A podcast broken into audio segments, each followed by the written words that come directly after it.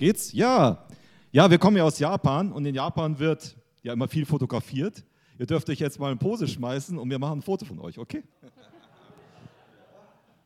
Also, äh, mal schauen, wie das funktioniert hier. Vielleicht mache ich doch ein Video.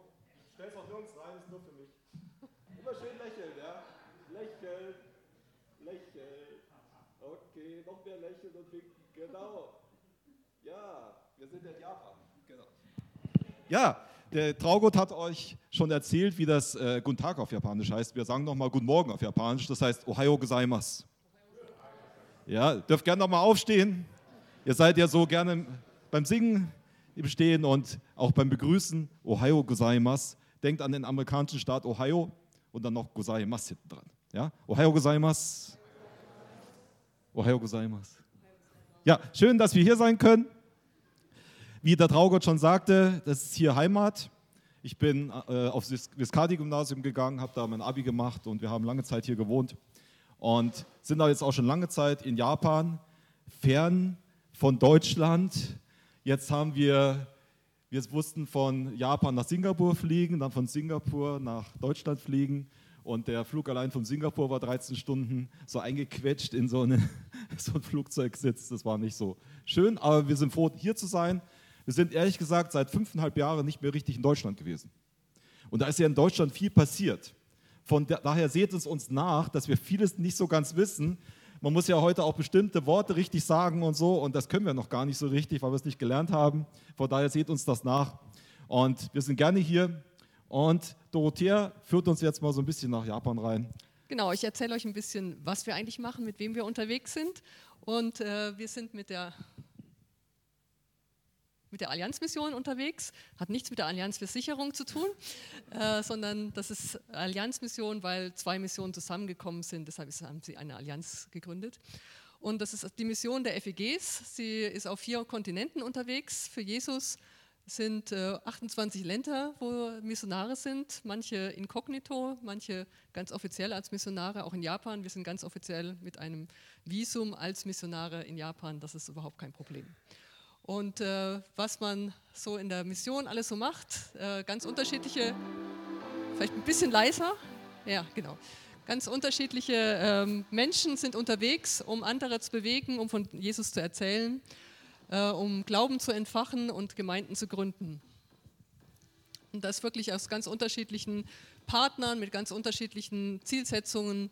Äh, gerade auch in Ländern, wo Armut groß ist, versucht man natürlich auch da zu helfen in anderen Ländern äh, ist das vielleicht nicht das Problem, aber es gibt andere Sachen, äh, wo jedes, jeder einzelne Mensch äh, Jesus braucht. Und in vielen verschiedenen Ländern sind FEGs entstanden. Ähm, ihr seht hier ein paar Ausschnitte. Auch in Japan haben wir einen FEG-Bund. Das heißt, wir sind ziemlich eng mit euch verbunden eigentlich. Und äh, durch euch gibt es auch die Gemeinden in Japan.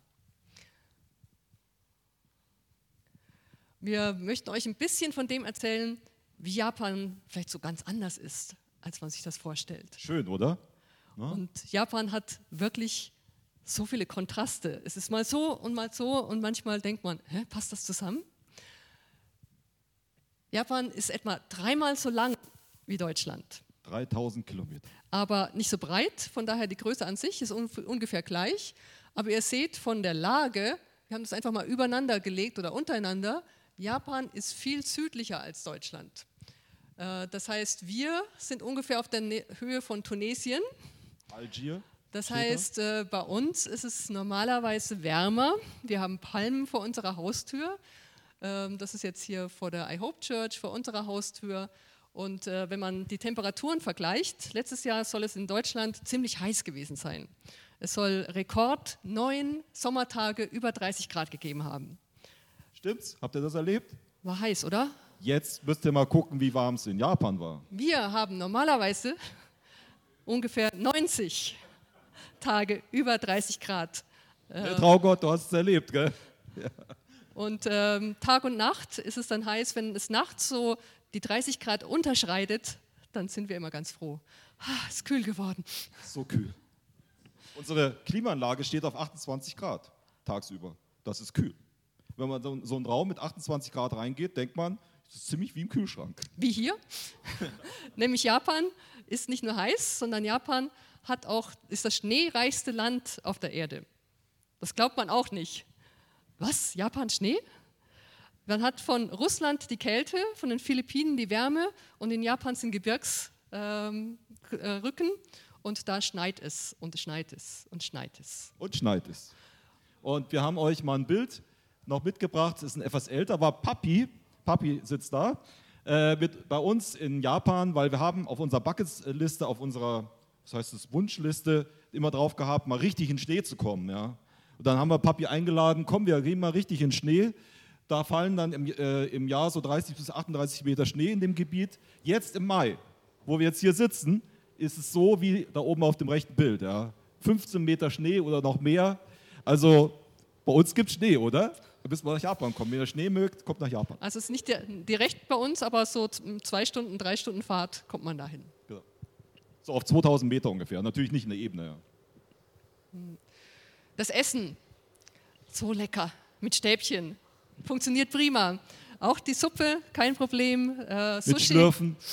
Genau, Sushi äh, ist natürlich auch das äh, Vorzeigeessen in Japan, aber es gibt nicht nur Sushi, es gibt auch viele Fleischgerichte und so mittags ist so das äh, Essen, wo man so ein, eher so eine Kleinigkeit isst, sprich wie hier so ein Sandwich, aber ihr seht kein deutsches schönes Vollkornbrot, sondern äh, lappriges, weißes, dünnes Brot, das lieben die Japaner. Und die Kante wird sogar abgeschnitten. Die schneiden die ab und schmeißen die weg. Die Kante oder, ist viel zu hart zum Essen. Ja, das kann also doch kein Mensch essen. Oder man hat hier Reisbällchen, das ist auch sehr lecker. Reis zusammengepresst, innen drin ein bisschen was aus dem Meer oder Fisch oder, oder Thunfisch oder, oder so. so. Und das heißt Onigiri. Genau. Habt ihr schon mal Onigiri gegessen? Ne? Ja. Ja, ja Traugott hat es schon gemacht. Ja. Lecker, ne? Lecker. Aber Japan hat nicht nur dieses Alltagsessen, was schon ziemlich gut ist, sondern Japan hat auch ziemlich viel Edelrestaurants. Allein in Tokio gibt es 226 Restaurants, die einen Michelin-Stern haben. Michelin? Michelin? I don't know. Da gehe ich nicht so oft hin, von daher kann ich das nicht so gut aussprechen. Ähm, aber im Vergleich dazu in München gibt es nur 21. Also es ist der Hammer, wie viele gute Restaurants es auch gibt. Man kann in Japan sehr billig essen, aber man kann auch sehr teuer essen. Man muss natürlich fairerweise sagen, in Tokio wohnen 10, 20 Mal so viele Menschen. Ne? Genau. 30 Mal so viele trotz, wie in München? Trotzdem sind es mehr als in anderen Ländern. Es gibt in München, habe ich jetzt gelesen, keinen, äh, nur einen Sterne, äh, kein zwei oder drei Sterne äh, mehr. In Japan gibt es äh, vier oder fünf. Also es ist schon noch ein bisschen edler, was es Soll dort gut schmecken, aber ihr könnt ja mal ein bisschen mehr spenden, aber das war so ein Spaß. Ja, das war so ein Spaß. Ja, die Schönheit im Kleinen. Die Japaner lieben die Kirschblüte, die heißt auf Japanisch Sakura. Ihr habt ja da auch vor eurer Haustür einen schönen Kirschbaum gehabt, habe ich gesehen. Und äh, das ist was, zeigt was von der Schönheit, aber auch von der Vergänglichkeit. Äh, Japan äh, hat auch immer so im Hinterkopf, es ist immer nur für eine kurze Zeit schön. Und wenn es wieder runterfällt, wenn die Blüten vergehen, dann wird man daran erinnert, es hat auch ein Ende irgendwann. Finde ich auch eine gute Sache. Und man geht immer zum äh, Kirschblüten anschauen.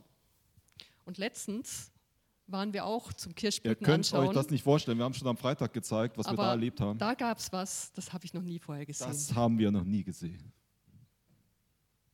Na? Könnt das ihr das sehen, was echte? da ist? Es ist ein echtes. Und da schieben die das in so einem kleinen Wegelchen, das Schweinchen. Genau, keine Ahnung, wie das so kommt. Hab also wir haben selber das, das, Video gedreht, ja, es ist kein Fake. Aber ähm, sowas gibt es dann auch mal, wo man sich dann mal dran freut und was zum Lachen hat. Aber auf der anderen Seite gibt es auch blinde Flecken. Es gibt äh, das richtig Schöne und direkt daneben kann so wie eine Rumpelkammer alte Sachen rumliegen, ein äh, verrottetes Auto stehen oder ein Haus stehen, was schon ziemlich verrostet ist. Direkt daneben die Japaner sagen dazu, wir haben einen selektiven Blick. Da wir, ist es nicht wir schön. Wir schauen uns auf das Schöne und das andere blenden wir aus. Hat auch was, aber es ist manchmal ein bisschen gewöhnungsbedürftig. Ähm, in Deutschland, wenn man durch die Straßen geht, sieht es doch allgemein ein bisschen ordentlicher aus. Aber normalerweise ist es auch ordentlich bei uns. Ne? Ja, ja. genau. Ordentlich viele Menschen, ja. Viele Menschen, Stress pur, ähm, gibt viele Leute, die gleichzeitig unterwegs sind. Es ist aber trotzdem leiser in Japan. Ähm, die Japaner reden nicht so laut, sie reden auch vielleicht gar nicht so mit dem anderen, Im sondern Zug im ist Zug. ganz still. Da redet kein Mensch, weil das ist für den Nachbarn ja was Schlechtes. Man guckt immer das, was am besten für den anderen ist. Man redet im Zug nicht. Ganz still ist da. Jeder hat sein Smartphone in der Hand, macht da irgendwas oder man schläft. Eines von beiden. Smartphone oder schlafen. Aber sonst könnte man es wahrscheinlich gar nicht aushalten, wenn doch immer sehr viele Menschen um einen herum sind. Und die Japaner haben da auch eine Methode, um runterzukommen. Jeden Abend gehen sie in die Badewanne. Ähm, das heißt Oforo. Und ähm, man geht da nicht einfach nur hin, mal kurz, um sich abzuduschen oder so, sondern man liegt da eine Stunde, eineinhalb Stunden. Guckt dabei. Fernsehen. Genau. Ne? Ähm, jetzt denkt ihr alle, "Hä, so viel Wasserverbrauch. Aber Und das auf, auf der anderen Seite ist das gar nicht so viel Wasserverbrauch, weil alle aus der Familie gehen nacheinander in das gleiche Wasser. aber vorher wird abgeduscht. Genau, natürlich. man geht nur sauber in das Wasser. Das heißt, vorher abduschen, richtig abgeschrubbt und dann relaxen im Wasser. Ist auch eine Methode. Und sie haben auch Kontemplatives im Alltag, die, äh, der grüne Tee, Matcha-Tee-Zeremonie. Das geht auch nicht nur einfach Tee aufgießen und trinken, sondern man macht das ganz nach den Regeln. Ganz alles langsam. Ganz langsam. eine Stunde, Eine Stunde zwei lang. Stunden auf Knien sitzen, dabei den Matcha angucken und immer schön die, die, die Töpfchen drehen und so dabei. Ja. Und ehrlich gesagt hat das auch was mit dem Christentum zu tun, nämlich die, die dieses äh, Zeremonie, Teezeremonie gestartet haben.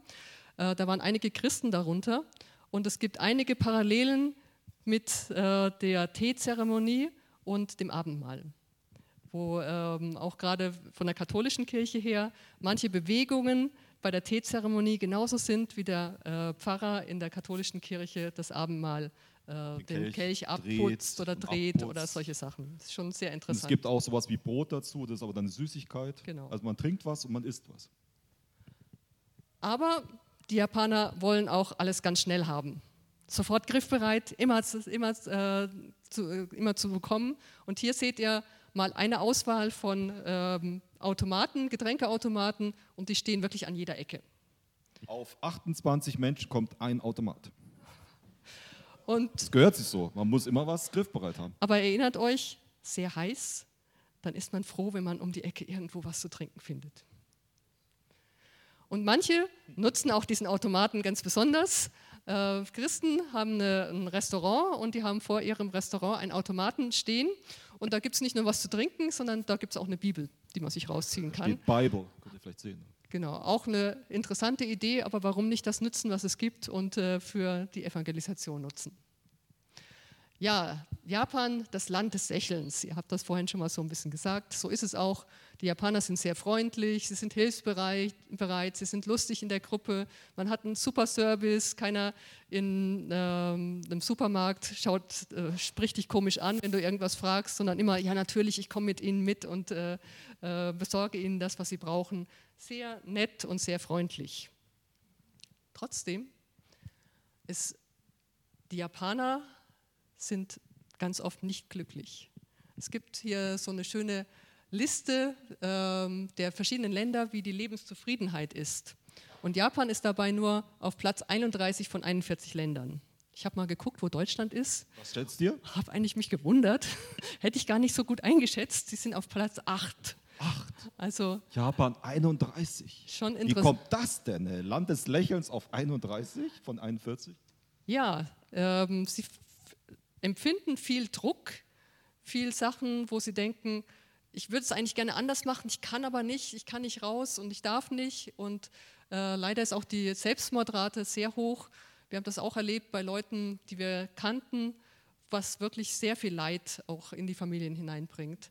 Und äh, viele junge Leute sagen, in Japan sehe ich keine Zukunft, ich würde gerne ins Ausland gehen und äh, dort lernen, arbeiten, äh, Zeit verbringen, weil sie das Gefühl haben, im Ausland ist es nicht so eng. Das Leben ist freier.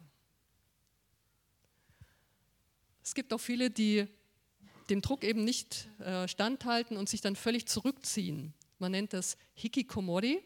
Das heißt, sie ziehen sich zurück in ihre eigene Wolke und äh, gehen gar nicht mehr raus aus dem Haus. Gibt es in Deutschland leider auch, aber in Japan ist es sehr stark verbreitet. Man rechnet, dass ungefähr eine Million der Japaner so leben. Äh, es sind mehr Männer als Frauen, die das machen.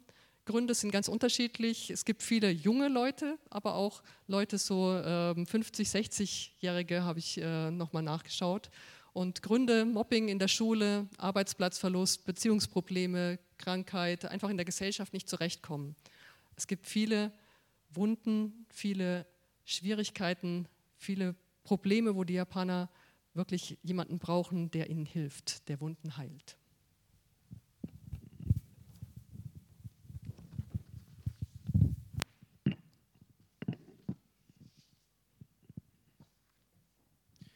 Deshalb heute das Thema im Gottesdienst, der die Wunden heilt. Vielleicht denkt ihr jetzt, äh, Jörg, kannst du nicht über was anderes predigen? Wer denkt schon gerne über Wunden nach am Sonntagmorgen? Aber ich habe mir gedacht, in Japan erleben wir viele Menschen mit Wunden. Und wir sind nach Deutschland zurückgekommen vor einem Monat ungefähr. Wir merken, dass auch hier in Deutschland Menschen mit Wunden rumlaufen. Äh, wie gesagt, wir waren jetzt fünfeinhalb Jahre nicht in Deutschland so richtig, nur einmal bei meinem Papis, bei meinem Papis 80. Geburtstag vor drei Jahren, da waren wir mal hier. Da waren wir aber nicht lang genug hier, um das äh, wahrzunehmen, wie es in Deutschland so ist. Aber wir merken, in Deutschland haben die Ukraine-Krise, Corona und viele andere Dinge Wunden geschlagen bei Menschen. Das ist manchmal weit weg gewesen. Das Problem, zum Beispiel Ukraine, ist irgendwo noch weit weg, aber trotzdem ganz nah. Corona war noch viel näher. Und manche Beziehungen sind auch da zerbrochen. Ich habe äh, am Telefon einer meiner äh, meine deutschen Freunde gehabt und habe ich mit dem unterhalten, so ein bisschen über Corona. Auf einmal wurde der ganz böse und sagte, Jörg, das musst du alles anders sehen. Ich kündige, meine, äh, unsere 20-jährige Freundschaft hat aufgelegt. So ungefähr. Ich dachte, also ich war in Japan, ja. Ich dachte, was geht denn hier ab, ja? Äh, ich war gar nicht jetzt so extrem in irgendeine Richtung. Er meinte nur, wenn du nicht hundertprozentig hinter dem stehst, was ich jetzt gesagt habe, dann ist unsere Freundschaft beendet. Und das war sogar eine 30-jährige Freundschaft. Da dachte ich, hä? Was geht denn hier ab in Deutschland? Ja, also ich war ja in Japan, ich habe nur über Telefon das so mitgekriegt. Ich habe davon gehört, dass Freundschaften, Beziehungen kaputt gegangen sind wegen Corona. Und das tut weh. Das schlägt doch Wunden. Also, wie, wie, wie hat das wehgetan, dass mein Freund nach 30 Jahren sagt, Jörg und tschüss, bis auf irgendwann mal wieder. Was ist denn das? Da entstehen Wunden. Das nächste. Ja, und noch kurz zu dieser Tasse. Warum zeige ich diese Tasse? Diese Tasse ist eigentlich eine Kintsugi-Tasse. Habt ihr vielleicht schon mal von Kintsugi gehört? Da gehen im Moment in Deutschland so die auch Bücher rum und immer wieder in den Medien. Das, sind, das ist eine Kunstform, da ist etwas kaputt gewesen. Also diese Tasse war vorher kaputt. Seht ihr auch, die ist nicht eben äh, gebrochen und die wurde dann wieder zusammengesetzt mit Kit und dann kommt Goldstaub drauf. Und das ist meine Lieblingstasse. Daraus trinke ich jeden Morgen meinen Tee. Die hat mir die Dorothea zum äh, Geburtstag oder so geschenkt. Äh, da war mal was kaputt und es ist gesund geworden. Und darum soll es heute Morgen gehen, wenn etwas in uns kaputt geworden ist, kaputt gegangen ist, es darf wieder heil werden. Oder wir können zumindest auf einen, in einen Prozess hineingehen zur Heilung. Ja, wir haben alle einen Sprung in der Schüssel. Das ist einfach mal so meine These. Also ich habe einen Sprung in der Schüssel, das weiß ich. Bei mir ist nicht alles glatt und gesund und in Ordnung. Manche Narben, die jucken noch ein bisschen, manche Narben tun noch weh in meinem Leben. Manchmal ist sogar noch was verwundet. Ist nicht alles heil. Auch nicht bei einem Missionar. Wir waren mal bei einer Frau zum Besuch. Wir kommen da in die Tür rein und sagt, eigentlich wollt ihr euch gar nicht einladen. Ich mag euch Missionare nicht. habe ich gedacht, warum lädt ihr uns denn ein? Und dann sagt sie, ich mag euch deswegen nicht, ihr, ihr Missionare, weil euch geht es immer gut. So ein Quatsch, habe ich gedacht. Warum geht es mir immer gut? Was man nicht alles erlebt. Vielleicht war sie auch verwundet irgendwo. Wir sind verwundete Menschen und nicht jeder ist gleich verwundet und nicht bei jedem Menschen ist, das, ist es gleich. Aber wir schlagen uns manchmal mit, Wunden rum, mit Verletzungen rum, mit Schmerzen rum. Und was machen wir dann damit?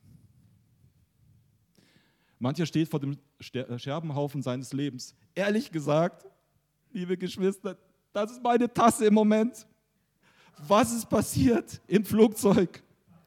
Wir haben, es extra, wir haben sie extra ins Handgepäck rein. Dorothea hat sie umwickelt, mit Liebe eingewickelt in so ein Styropor-Ding.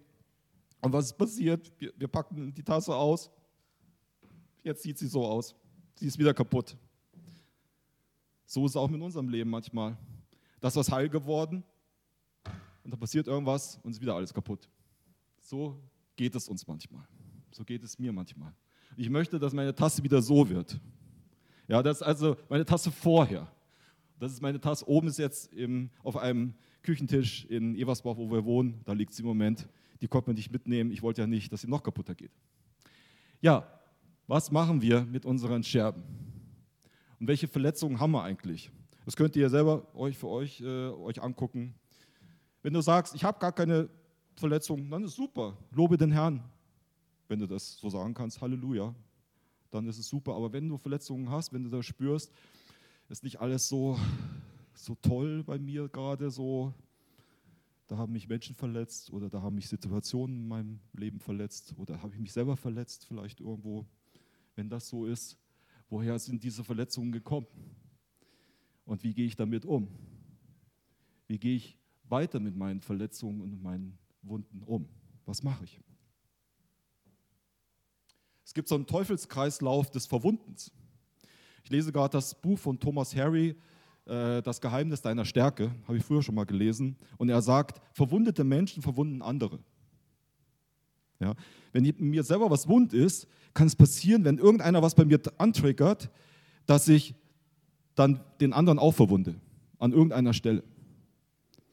Und der andere merkt das und findet mich blöd und verwundet mich wiederum. Und dann finde ich das noch blöder, was der andere macht und ich verwundere ihn wiederum. Und immer hin und her, ne? über Social Medias, hier wird gelacht, über Social Medias geht es ganz fix. Ne? Der Shitstorm, das geht ganz fix rum. Ne? Viral heißt es, glaube ich, da geht das. Ne? Also Wumms, überall wird dann rumgepostet. Und es gibt so einen Teufelskreislauf des Verwundens. Ja, immer tiefer, es wird immer schlimmer. Wollen wir da weiter mitmachen? Ist das unser Ziel, dass immer mehr Menschen verwundet werden oder wollen wir da raus? Es ist eine Entscheidung nötig. Ich will heil werden und gehe Schritte und ich steige aus diesem Teufelskreislauf aus. Das ist eine Entscheidung, die ich treffe. Will ich das? Will ich, dass andere heil bleiben und heil werden? Will ich, dass ich selber heil werde? Was soll ich nur tun? Das nächste. Es gibt eine gute Nachricht, Good News. Gott will, dass wir gesund werden. Ich habe extra so ein sonniges Smiley hingemacht, damit man endlich mal wieder Sonne erlebt in Deutschland. Wir kommen aus dem japanischen Sommer oder Frühsommer, kommen nach Deutschland. Ich glaube, von, von 20 Tagen, wo ich hier bin, waren 18 Tage äh, Regen oder bewölkt und ein Tag Schnee in Eversbach auf dem Berg. Also ich dachte, ich spinne. Ne? Wir waren ja noch in Singapur vorher, 32 Grad, kommen nach Deutschland 10 Grad das war schon was. Auf jeden Fall, es gibt Good News. Gott will, dass wir gesund werden. Geschwister, Gott will, dass wir gesund werden. Ist das nicht cool? Wir müssen nicht so bleiben, wie wir sind. Das ist doch der Hammer, oder? Dass der Gott dieser Welt, der alles geschaffen hat, der irgendwo manchmal ganz fern wirkt, uns ganz nahe kommen will, uns heil machen möchte. Ich finde das eine hammerharte, hammercoole Aussage. Nah ist der Herr denen, deren Herz zerbrochen ist. Und denen mit einem zerschlagenen Geist schenkt er Heilung. Gott ist dir nah. Wenn es dir nicht gut geht, wenn Verletzungen da sind, Gott ist dir nah. Den, Gott macht das was aus. Dem tut das selber weh. Ihm tut es weh, wenn es mir weh tut. Das ist, das ist frohe Botschaft in unserer Welt, die so verwundet ist. Gott ist ein Gott, der da ist, wo Verwundung ist. Und das Schöne ist, Gott will Heilung schenken. Wer sagt das? Wer bekennt das? In welcher Lage ist die Person? Ihr kennt vielleicht im Psalm 34, wo da steht, es ist David, er ist auf der Flucht vor Saul, er hat äh, sich mit Saul äh, überschlagen, ich glaube, wie sagt man, bei Saul in Ungnade gefallen er muss fliehen. Er flieht zu den Philistern, die er als Feinde eigentlich hat, und versucht, bei den Philistern unterzukommen. Aber er wird entlarvt. Er wird vor den Philisterkönig Abimelech gebracht und äh, die, äh, die ihn gefangen haben, die sagen, Abimelech, das ist der, der Zehntausende von uns Philistern umgebracht hat. Was sollen wir mit dem Kerl tun?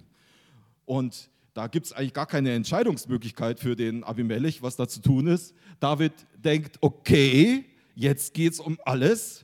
Und er stellt sich wahnsinnig. Er, er, wälzt sich auf den Boden, er haut mit dem Kopf gegen die Wand, ihm läuft, läuft der, der Speichel, äh, das Gesicht runter. Er tut alles, um, um darzustellen, dass er nicht mehr ganz dicht ist. Und der König Abimelech, der das sieht, der denkt sich, pff, ich habe schon genug Verrückte hier in meinem Land. Was soll ich noch mit diesem verrückten Feind? Ich lasse ihn laufen und er treibt David weg und äh, David kann entkommen. Das ist so die Situation. Und danach hat David diesen Psalm geschrieben, den ich euch heute kurz vorstellen möchte. Er sagt dann ab Vers 2, ich will den Herrn loben alle Zeit. Sein Lob soll immer da in meinem Munde sein. Meine Seele soll sich rühmen des Herrn, dass es die Elenden hören sich freuen. Preiset mit mir den Herrn und lasst uns miteinander seinen Namen erhöhen. Wow, mir geht's gut, ich bin frei. Wenn man gerade so aus der Gefangenschaft gekommen ist oder aus so einer lebensbedrohlichen Situation, und in die Freiheit geht. Was für ein Gefühl. Das bringt David da zum Ausdruck. Und er sagt, da ich den Herrn suchte, antwortete er mir und er rettete mich aus aller meiner Furcht. Wow, was für eine Todesfurcht hat David gehabt. Er dachte, sein letztes Stündlein hat geschlagen. Und er ist rausgekommen, er ist frei geworden. Er sagte, als ich den Herrn suchte, da hat er mir geholfen. Was für eine Erfahrung die auf ihn sehen, werden strahlen vor Freude und ihr Angesicht soll nicht schamrot werden. Als einer im Elend rief, hörte der Herr und half ihm aus allen seinen Nöten. Der Engel des Herrn lagert sich um die, um die her, die ihn fürchten und hilft ihnen heraus. Der Herr stellt Engel um uns herum. Er hat Engel um David gestellt, ihn zu schützen und stellt auch Engel um uns herum, auch jetzt. Gott ist auf unserer Seite. Schmecket und seht, wie freundlich der Herr ist wohl dem, der auf ihn traut. Fürchtet den Herrn, ihr seine Heiligen, denn die ihn fürchten, haben keinen Mangel. Reiche müssen darben und hungern, aber die den Herrn suchen, haben keinen Mangel an irgendeinem Gut. Kommt her, ihr Kinder oder ihr jungen Menschen. Hört mir zu, ich will euch die Ehrfurcht des Herrn lernen. Kommt, seht, wie gut der Herr ist. Das schreibt David über sein Leben, über seine Lebenssituation, auf der Flucht sein und trotzdem bewahrt sein beschützt sein, in Gottes Hand sein. Schmecket und seht, wie gut der Herr ist. Und dann fragt er seine Zuhörer, wer ist, der Leben begehrt und gerne gute Tage hätte. Das sagt so, ich habe den Luthertext, lese ich gerade vor, in der guten Nachricht Bibel steht, wollt ihr von eurem Leben etwas haben und möglichst lange glücklich sein? Wenn ihr so eine Frage hört, sagt ihr natürlich, klar, das will ich. Ich will glücklich sein. Liebe Leute, wir wollen alle glücklich sein. Das, jetzt, das tue ich jetzt einfach mal so in den Raum stellen. Wir wollen alle ein glückliches Leben führen, oder? Ne? Wer hat es gesagt? Genau, so ist es. Und David fragt, wollt ihr das? Wollt ihr wirklich glücklich sein? Da zeige ich euch jetzt den Weg zum Glück. Behüte deine Zunge vor Bösem und deine Lippe, dass sie nicht Trug reden. Lass ab vom Bösen, tue Gutes, suche Frieden und jage ihm nach. Die Augen des Herrn merken auf die Gerechten und seine Ohren auf ihr Schreien. Wenn wir Gutes suchen, wenn wir Heilung suchen, wenn wir das Gute des anderen suchen, dann sind wir auf dem Weg des Glücks. Wenn ich in heilen Beziehungen lebe, bin ich auf dem Weg des Glücks. Wenn ich in einer heilen Beziehung mit Dorothea lebe, bei uns ist nicht immer alles perfekt, aber wenn wir uns wieder gefunden haben, wenn ich auf diesen Weg gekommen bin, dann bin ich auf dem Weg des Glücks. Das ist schön. In heilen Beziehungen leben ist etwas Schönes. Da, da geht die Sonne auf. Also noch mehr als vielleicht so drumherum. Das, das, das ist schön. So möchte man leben. Das Antlitz des Herrn steht wieder alle, die Böses tun, dass er ihren Namen ausrotte von der Erde. Wenn die Gerechten schreien, so hört der Herr und er rettet sie aus all ihrer Not. Das Böse ist böse, auch in der Bibel. Wenn wir das Gute des anderen suchen und der andere böse ist, heißt es nicht, dass ich das Böse gut finde. Das Böse ist böse. Aber wer entscheidet, was böse ist. Das sagt, da muss ich in Gottes Wort reingucken und mir angucken, was Gott zum Thema Böses sagt und äh, auch Gott überlassen, was er da empfindet und was er da auch im Gericht auch zum Vorschein bringen lässt. Aber wir, wollen, wir brauchen uns nicht täuschen lassen. Gott wird das Böse entlarven und das Böse auch richten. Ja, und auch in unserem Leben das Böse entlarven und richten. Wohl dem Menschen, dessen Schuld vergeben ist, der, wohl dem Menschen, der Jesus kennt und weiß, ja, in meinem Leben ist viel Böses gewesen, aber da ist Jesus für mich ans Kreuz gegangen und hat dafür bezahlt. Und das Böse ist besiegt in meinem Leben. Und ich darf Gutes tun. Und dann kommt der Vers von heute, den ich schon gelesen habe. Der Herr ist nahe denen, die zerbrochenen Herzens sind und hilft denen, die ein zerschlagenes Gemüt haben. Und in der Übersetzung das Buch steht, nahe ist der Herr denen, deren Herz zerbrochen ist und denen mit einem zerschlagenen Geist schenkt er Heilung. Da geht wieder die Sonne auf. Da, wo Heilung passiert. Boah, das ist so schön. Das ist wie der schönste Sommertag. Nicht ganz so heiß wie in Japan, eher wie ein deutscher Sommertag. So angenehm, wo man dann so an, an, äh, an See fährt und baden geht und grillt. Der beste Tag eures Lebens ist der Tag, wo Heilung passiert. Der Gerechte muss viel leiden, aber aus alledem hilft ihm der Herr. Das kann David einfach nur so sagen. Er bewahrt ihm alle seine Gebeine, dass nicht eines von ihnen zerbrochen wird. Der Frevler wird das Unglück, den Frevler wird das Unglück töten und die den Gerechten hassen, fallen in Schuld. Der Herr erlöst das Leben seiner Knechte und alle, die auf ihn trauen, werden frei von Schuld. David hat auch gewusst, ich bin nicht perfekt, ich werde schuldig. Auch wir wissen es, Hand auf Herz. Wir wissen es, wir sind keine perfekten Menschen. Wir brauchen Vergebung. Wir brauchen immer wieder einen neuen Start. Und wir brauchen, dass wir Hilfe haben im Blick auf Heilung. Und es ist gut, wenn wir Heilung suchen und dann auch erleben, wie Gott Heilung schenkt. Der Herr ist der, der die Wunden heilt. Das Thema ist ja, der die Wunden heilt. Und der Herr ist der, der die Wunden heilt. Das Wort Herr kommt hier in dem Psalm etliche Male vor. Ich hatte es rot unterlegt. Etliche Male sagt David, der Herr hat es getan. Schmecket und seht, wie gut der Herr ist. Da wird gar nicht von Gott geredet. Und es gibt ja auch in, in unserer Welt so viele Götter. Ja? Aber es gibt nur einen Yahweh, der Himmel und Erde geschaffen hat. Es ist der Herr, der Jesus in diese Welt geschafft, geschickt hat, damit er für uns stirbt und wieder aufersteht. Das haben wir an Ostern gefeiert. Und der jetzt zur Rechten des Vaters sitzt. Und er wird wiederkommen, um die zu richten, die auf dieser Welt sind, die Lebenden und die Toten. Aber Jesus ist vor allem gekommen, um uns Heil anzubieten, als Heiland dieser Welt. An, an äh, nächsten Donnerstag ist Christi Himmelfahrt, da feiern wir die, die Himmelfahrt Jesu, dass er der Herr dieser Welt ist und dass er wiederkommen wird und richten wird. Aber wir freuen uns eben auch gerade über Ostern, dass Jesus der Heiland in diese Welt gekommen ist und uns heil machen will, uns frei machen will, uns neuen Start geben möchte. Konkrete Schritte zur Heilung. Ich gucke gerade auf die Uhr. Noch fünf Punkte. Erster Schritt, zur Ruhe kommen und einige, äh, eine ehrliche Bestandsaufnahme machen. Ihr kennt ja schon mein Buch vielleicht, habe ich geschrieben. Nur im Dunkeln siehst du die Sterne funkeln. Meine Erfahrung im Burnout könnt ihr gerne durchlesen. Das Buch liegt da hinten äh, im Foyer auf dem Tisch. Ich habe eine Bestandsaufnahme von meinem Leben gemacht, auch mit diesem Buch hier. Bestandsaufnahme machen dauert Zeit. Ihr müsst nicht fünf Jahre euch nehmen. Ich habe jetzt fünf Jahre gebraucht, das Buch zu schreiben. Es reicht auch manchmal fünf Minuten, vielleicht nicht, 50 Minuten, dass ihr vielleicht mal so ein bisschen zur Ruhe kommt, heute Abend keinen Tatort anguckt und dann überlegt, wie schaut es eigentlich bei mir aus?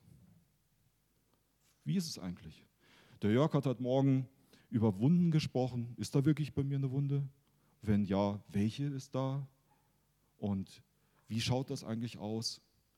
Und wie könnte ich Heilung bekommen? Dass wir einfach mal eine ehrliche Bestandsaufnahme machen. Dass wir mal hingucken, uns fragen, wer bin ich eigentlich? Und wie schon immer jetzt gesagt, vielleicht geht ja da noch heute Abend auch die Sonne auf und ihr geht in Rotschweiger Wald und erlebt so ein Bild und kommt zur Ruhe und die Sonne strahlt euch so ins Gesicht und ihr denkt, ja, ich will eigentlich auf den Weg des Heils gehen, der Heilung gehen. Das ist eben dann der zweite Schritt, eine Entscheidung treffen. Ich will nicht das Böse, ich will das Gute. Das ist eigentlich klar, das ist eigentlich logisch. Wir wollen eigentlich alle das Gute, aber das bedeutet auch, dass ich diesen Teufelskreislauf des Bösen hinter mir lasse, sage, das will ich nicht mehr und dass ich mich dafür entscheide, das Gute anzugehen, die Heilung, den Weg des Heils zu gehen. Der dritte Schritt, mit Gott ins Gespräch kommen. Ihm sagen, Vater,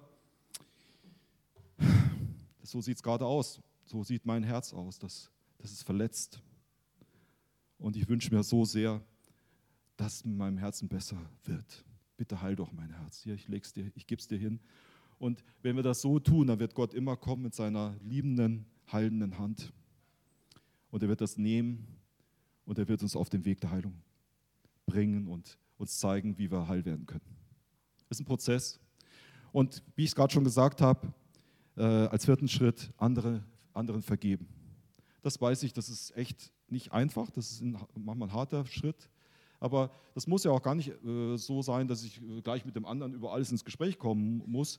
Es ist wichtig, dass ich mit Gott über den anderen ins Gespräch komme und sage, Herr, du weißt, XY war echt zu mir fies. Es war echt blöd, aber ich vergebe. Und wisst ihr, warum ihr vergebt? Ihr vergebt für euch selbst. Dem anderen geht es ja gut. Der weiß ja vielleicht auch gar nicht, dass er mir was Böses gemacht hat, getan hat. Dem geht es gut, mir geht es schlecht. Wenn ich aber loslasse, wenn ich vergebe, dann kommt Heilung in mein Leben. Dann geht diese Last weg. Ich überlasse sie Gott. Ich überlasse das Gericht Gott, dass er das Ganze aus seiner Perspektive richtig ansieht und hilft und Heilung gibt. Lasst los. Vergebt den anderen ihre Schuld und sagt es immer wieder. Und ich gebe euch ein Challenge. Das mache ich meistens bei Messages oder öfter mal. Wir haben das in Japan auch äh, ausprobiert. Zwei Wochen Gebet. Ich sage bewusst zwei Wochen Gebet jeden Tag für einen, den du nicht magst. Der dir mal blöd gekommen ist. Ihr guckt mich groß an. Das ist schon ein Challenge. Zwei, es gibt ja so Challenges, ständig bei YouTube und bei, was ich, wie das alles heißt, äh, wie heißt das? Äh, sag's mir. TikTok heißt es in Deutschland, genau. TikTok ist die neue Taktik oder sowas, das war aber was anderes. Äh, auf jeden Fall zwei Wochen Gebet, Segensgebet für jemanden, den du nicht magst, der dich vielleicht sogar verletzt hat. Dass du sagst, Vater, XY hat mich verletzt, das tut immer noch weh, aber ich segne diese Person in deinem Namen. Und das nicht nur vielleicht einmal am Tag, sondern vielleicht zweimal, dreimal. Vergebung ist auch ein Prozess. Wie Heilung ein Prozess ist. Aber macht das, versucht das mal. Euer Leben wird sich verändern, wenn ihr anfangt, die zu segnen, die euch verletzt haben. Ich kann es euch versprechen. Ja, Gott verspricht es euch. Es wird sich was verändern. Zwei Wochen Gebet für jemanden, den du nicht magst. Und dann der fünfte Schritt, wirklich Hilfe von Gott erwarten. Vater, ich bin nur so ein begrenzter Mensch. Ich habe auch nur so eine begrenzte Sicht dieser Welt. Und der andere, der war echt mies zu mir und böse zu mir. Aber ich bin auch selber manchmal so ein Typ. Ich gebe dir mein Leben und ich bitte dich, dass du mein Leben heil machst, dass du es gesund machst, dass du es führst, dass ich dem Frieden nachjage. Da steht ja bei David eben gerade in dem Psalm, habt ihr vielleicht noch im Kopf, jag dem Frieden nach. Das ist nicht etwas, wo man passiv dasteht und wartet, dass der Friede sich einstellt. Wird sich nie Friede einstellen. Wir müssen dem Frieden nachjagen. Vater, das will ich tun. Ich will Frieden stiften in einer Welt, die so friedlos ist. Wollt ihr das? Das könnt ihr Gott sagen als fünften Schritt. Und dann nochmal zum Schluss der Vers, nahe ist der Herr denen, deren Herz zerbrochen ist und denen mit einem zerschlagenen Geist schenkt er Heilung. Das ist die Good News heute Morgen. Nehmt es einfach mit, lest den Psalm nochmal durch, Psalm 34, Vers 19. Für mich wirklich der Psalm, für euch heute Morgen, auch für mich selber. Ich lebe auch von der Gnade und von dieser guten Botschaft. Und äh, ich habe mich selbst auf den Weg der Heilung gemacht. Das ist nochmal ein letztes Bild. Und Gottes Ziel ist auch unsere Heilung. Und ich hoffe auch, dass meine Tasse irgendwann nochmal in die Hände eines Menschen gerät, der sie vielleicht zusammenstellen kann, dass sie nochmal so schön wird. Und dass euer Leben so sich zusammenstellt und so schön wird und so leuchtet. Das wünsche ich euch auch. Und die Do, die sagt uns noch ein bisschen was, wo Freunde von uns in Japan Heilung erlebt haben. Bitte schön. Genau, wie heißt das konkret? Was ist